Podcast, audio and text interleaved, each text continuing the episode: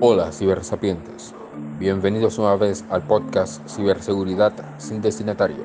Pónganse cómodos e iniciemos. Este es el primer episodio de este nuevo año 2022 y en ese sentido se debe hablar de los retos que afronta este nuevo año, en consecuencia con el aprendizaje de las amenazas que surgieron el pasado año. Enumeremos retos. 1.